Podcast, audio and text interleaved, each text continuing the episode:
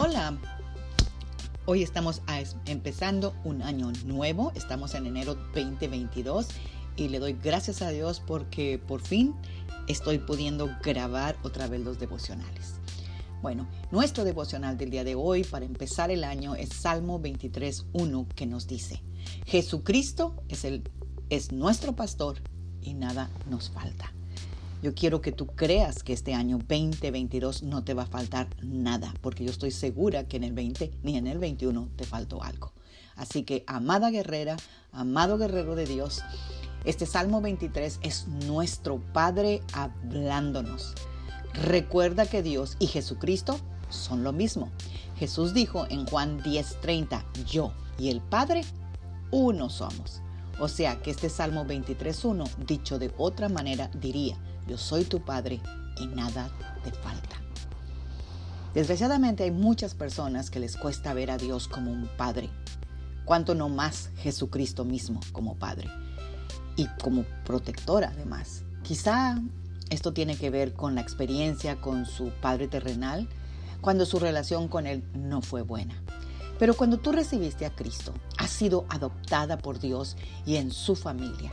Y Él quiere que tengamos una relación de amor con Él para suplir todo lo que nos hace falta, ya sea amor, seguridad, consuelo, consejo, guía, provisión, salud, amistad, pues Él nos lo ha dicho, yo soy tu Padre y nada te falta. Oremos y que este año realmente nosotros tengamos una relación muy directa con nuestro Padre Celestial, que de verdad lo conozcamos, no de nada más de palabra, sino que íntimamente lo conozcamos cada uno, que ese sea nuestro propósito para este año 2022. Y te digo una cosa, será imposible que tú conozcas a tu papá si tú no conoces lo que dice tu papá. Y todo lo que dice nuestro Padre está escrito en la palabra de Dios. Biblia. Oremos esta mañana. Padre amado, te damos gracias, Señor, por habernos escogido y llamarnos a tu familia espiritual. Te damos gracias, Señor, porque tú eres nuestro Padre.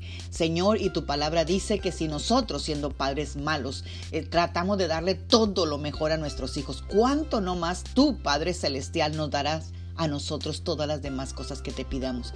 Tú no nada más las tienes, sino que puedes. Así que te damos gracias por eso, Señor, porque sabemos que no estamos solos en este año. Señor, ni hemos estado solos nunca. Te damos gracias por eso, pues te tenemos a ti. Y si te tenemos a ti, Señor, lo tenemos todo. Gracias también por todas aquellas personas que tú pones a nuestro alrededor, que nos muestran el amor tuyo a través de ellas. Te damos gracias por nuestra familia y por la familia de creyentes, Señor, donde el lazo que nos une es la sangre preciosa de Cristo Jesús. Además, tú dices en tu palabra, Señor, que antes, Señor, hagamos el bien a la familia de la fe. Para ti es muy importante la familia de la fe, porque nosotros, tú nada más tienes una sola familia y es todos aquellos que han aceptado a Cristo Jesús como Señor y Salvador y tú nos has dado la autoridad de ser llamadas hijas de Dios. Gracias Señor, te bendecimos, te adoramos y te damos gracias por esta nueva oportunidad de tener un año más de vida, Señor, un año nuevo, Señor, y queremos, Señor, que tú te reveles cada día más a nuestra vida. Amén. Tengan un bendecido, una bendecida noche. Magda Roque.